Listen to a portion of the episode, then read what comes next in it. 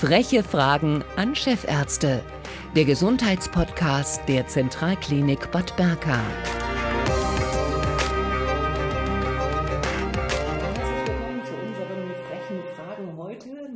Chefärzte oder Schwestern oder Pfleger, sondern an eine Architektin. Guten Tag, Frau Kaspar. Sie sind Büroleiterin bei SGP 3 in Erfurt. Willkommen. Guten Tag, Frau Geier. Sie haben eine neue ähm, internistische Intensivstation an der Zentralklinik geplant. Äh, es ist eine Großinvestition. Bis März 2022 werden 5,5 Millionen Euro investiert, nicht nur in Technik, äh, sondern in eine 16-Betten-Station mit einem innovativen, ja auch heilenden Gestaltungskonzept. Das soll gut sein für Patienten, Pflegekräfte und Ärzte. An wen haben Sie denn bei der Gestaltung der Räume gedacht? Ähm, Frau Geuer, zunächst erstmal herzlichen Dank, äh, dass wir heute das Gespräch führen, weil gerade Gestaltung ist ein ganz wichtiger Aspekt. Ähm, Innenraumgestaltung, Verwendung von Farben und Materialien, ähm, das sind wichtige Träger, wichtige Träger für Emotionen. Das äh, kann uns beeinflussen, wie wir uns fühlen. Das kann aber auch unterstützend wirken oder auch entspannend. Das ist, kommt immer ganz drauf an.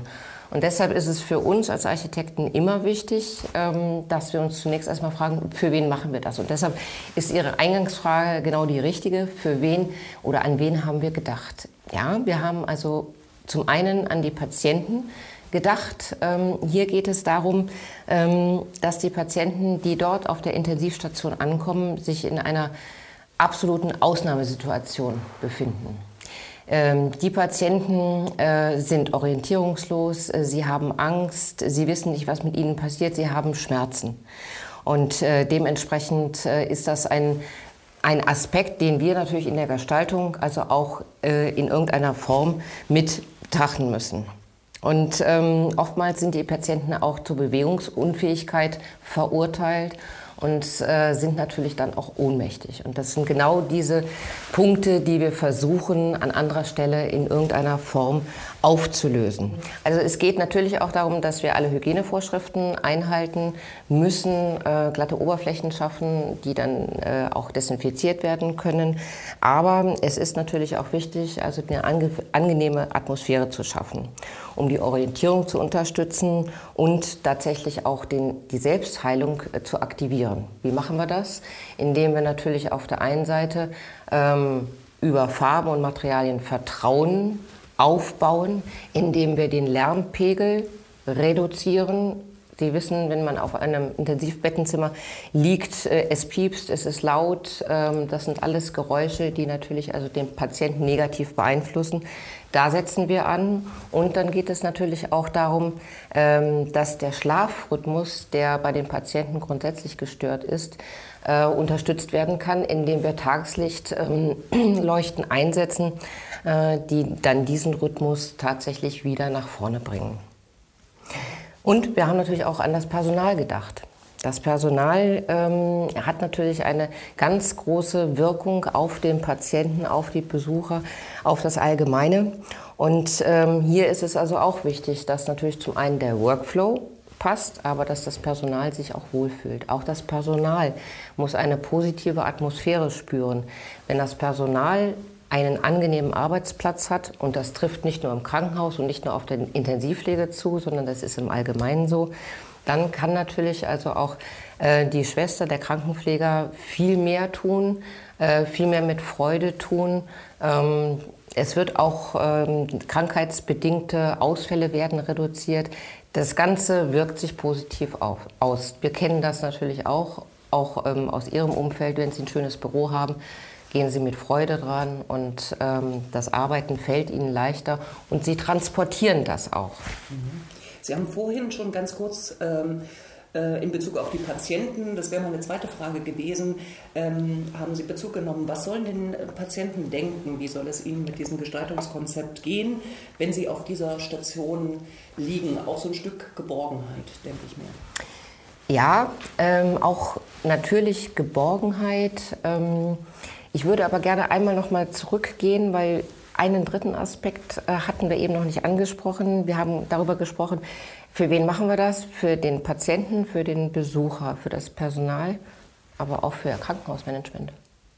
Weil wenn sich das Personal wohlfühlt, bessere oder ja, positive Stimmung ähm, weiterträgt, wenn der Besucher, der ja auch in einer Ausnahmesituation ist, äh, merkt, ähm, die Emotionen, also die Emotionen werden positiv beeinflusst. Ja? Da ist jemand, der gibt mir Geborgenheit. Und jetzt bin ich bei dem Aspekt, den Sie gerade angesprochen haben.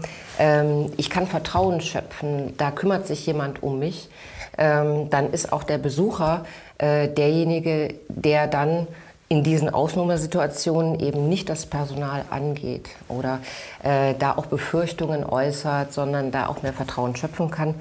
Ähm, das heißt, wenn der Besucher auch im Anschluss und auch der Patient, der vielleicht hoffentlich genesen wird, ähm, positiv über den Aufenthalt berichten kann, das hilft dem Krankenhaus im Allgemeinen, das hilft dem Patienten, das hilft dem Personal.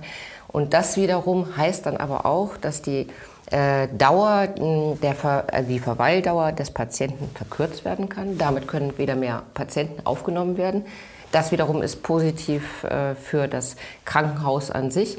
Und wenn das Ganze noch äh, positiv äh, begleitet wird, also dass das weitergetragen wird, dass man sich dort gut aufgehoben äh, gefühlt hat, ist das äh, für das Krankenhausmanagement auch finanziell sicherlich ein großer Vorteil.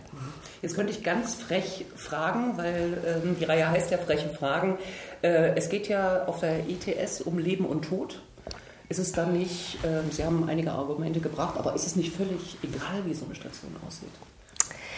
Ähm, in jedem Fall oder in jedem Teil des Krankenhauses ähm, sind Ärzte, Pfleger und anderes medizinisches Personal, ähm, die müssen dort ihre Pflicht erfüllen und äh, jeder muss eine Umgebung haben, ähm, in, der, in der er sich wohlfühlt und tatsächlich auch das alles tun kann, was er tun muss. Aber gerade auf einer Intensivpflegestation ähm, müssen täglich Höchstleistungen gebracht werden und das gepaart mit einer emotionalen Dauerbelastung. Ähm, ich denke, das ist hier nochmal ganz entscheidend und genau deshalb ist es so wichtig, sich gerade mit der Gestaltung auf der Intensivpflegestation auseinanderzusetzen und zwar bis ins letzte Detail. Hm. Sie sprechen sehr, sehr empathisch auch, was den Arbeitsalltag angeht. Ähm, muss man Krankenhäuser mögen, äh, um für eine Klinik zu bauen? Ähm, ich bin fest davon überzeugt, ähm, egal was man tut, wenn man für eine Sache brennt, ist man immer gut.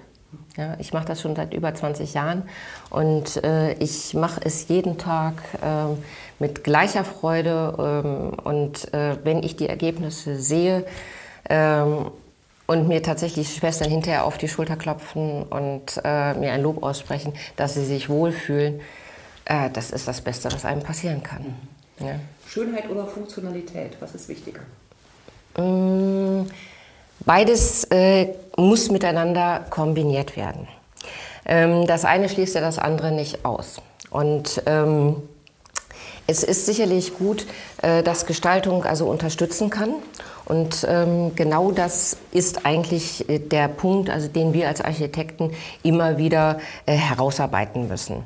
Äh, ich meine jetzt nicht diese kurzlebigen äh, Farb- und Gestaltungstrends, die wir alle kennen, sondern ich meine das, was da wirklich dahinter steht. Ja? Also seriöse, grundsätzliche Gestaltungsüberlegungen. Farben und Materialien und Lichtgestaltung beeinflussen uns und können Assoziationen und auch Emotionen wecken. Und ähm, deshalb äh, ist es halt so wichtig, dass man sich auch vorher fragt, für wen mache ich das überhaupt? Also was will ich erreichen? Und äh, wenn man sich dieser Frage stellt, dann kommt man auch dahin, dass es also eine gute Gestaltung wird. Und ähm, dabei viel, spielen natürlich also eine Vielzahl von Dingen äh, zusammen. Also ähm, das sind viele Faktoren, die teils unbewusst und aber teils dann auch bewusst wieder wahrgenommen werden. Ähm, Sie, Sie gehen sehr sensibel mit diesem äh, Thema um. Hat für Sie Beton eine Seele? In meinen Augen hat jedes Material ähm, seine Berechtigung. Es kommt darauf an, wie man damit umgeht, äh, in welchen Kontext man die Materialien bringen, wie man was in Szene setzt. Und ähm, auch mit Beton kann man wunderschöne Dinge formen. Äh, denken Sie einfach nur an äh, die Berliner Philharmonie in in Berlin, also in, von Hans Scharun, ähm, oder auch viele andere Gebäude wie das Guggenheim Museum. Und ähm, Beton ist nicht monoton. Es kommt darauf an, wie man es einsetzt. Äh, was denken Sie denn generell? Sie waren sicherlich oben bei uns auf dem Berg, nicht nur äh, auf der ITS unterwegs, sondern haben sich generell das Gebäude angeschaut. Was denken Sie denn über die Architektur der gesamten Klinik?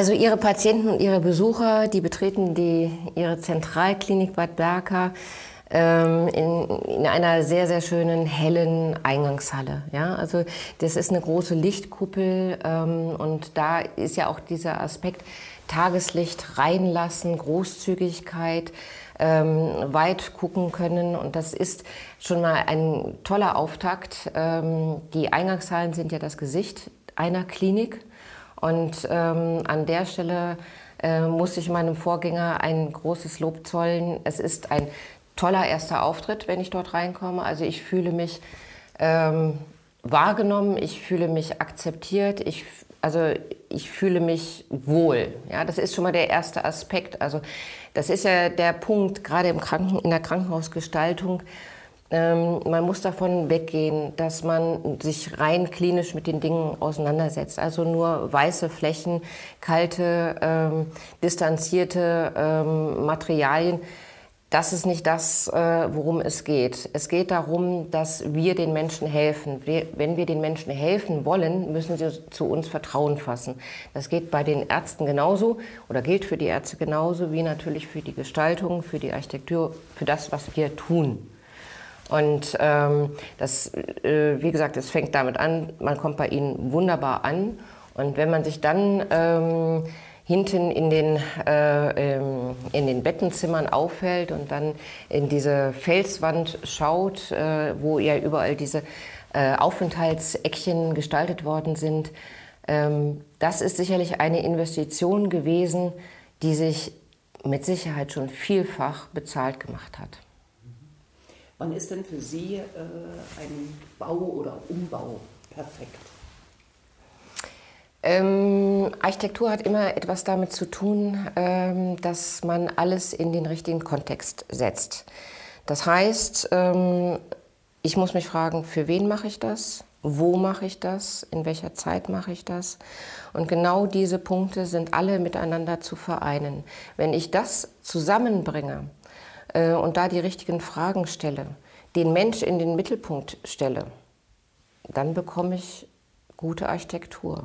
Und es geht nicht darum, ähm, dass es nur eine glanzvolle Glas- und Glitzerarchitektur sein muss. Äh, gute Architektur heißt, dass der Mensch, der sie nutzt, der muss sich wohlfühlen. Und das kann alles sein. Das kann ein Chalet in der Schweiz sein, das kann ein tolles Museum in Berlin sein, und das kann auch ein Krankenhaus sein. Warum sind Sie gerne Architektin?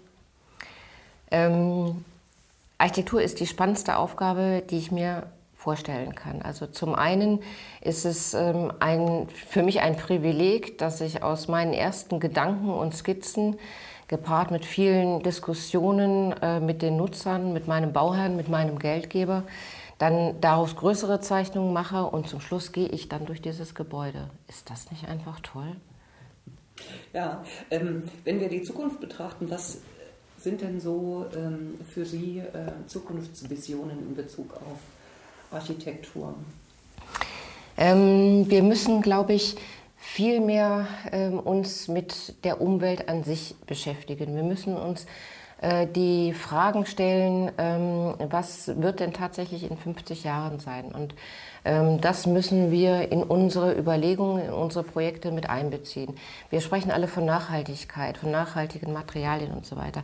Ich meine, wir müssen aber weitergehen. Es geht nicht nur um, um Materialien, sondern es geht auch um Konzepte, die tatsächlich in 50, in 100 Jahren ähm, auch noch bestehen bleiben. Ich, das ist jetzt sehr allgemein formuliert.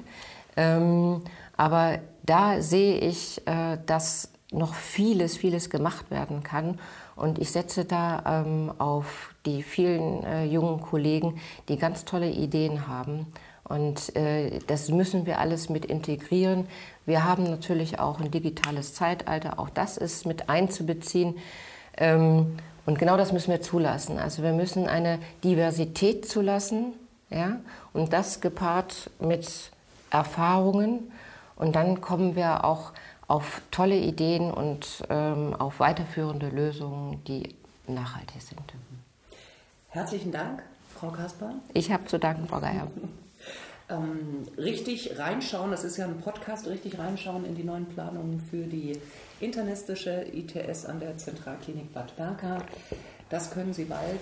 Äh, wir haben einen 3D-Animationsfilm. Schauen Sie sich ihn einfach an. Ich sage Dankeschön und auf Wiedersehen, Frau Kasper. Vielen Dank.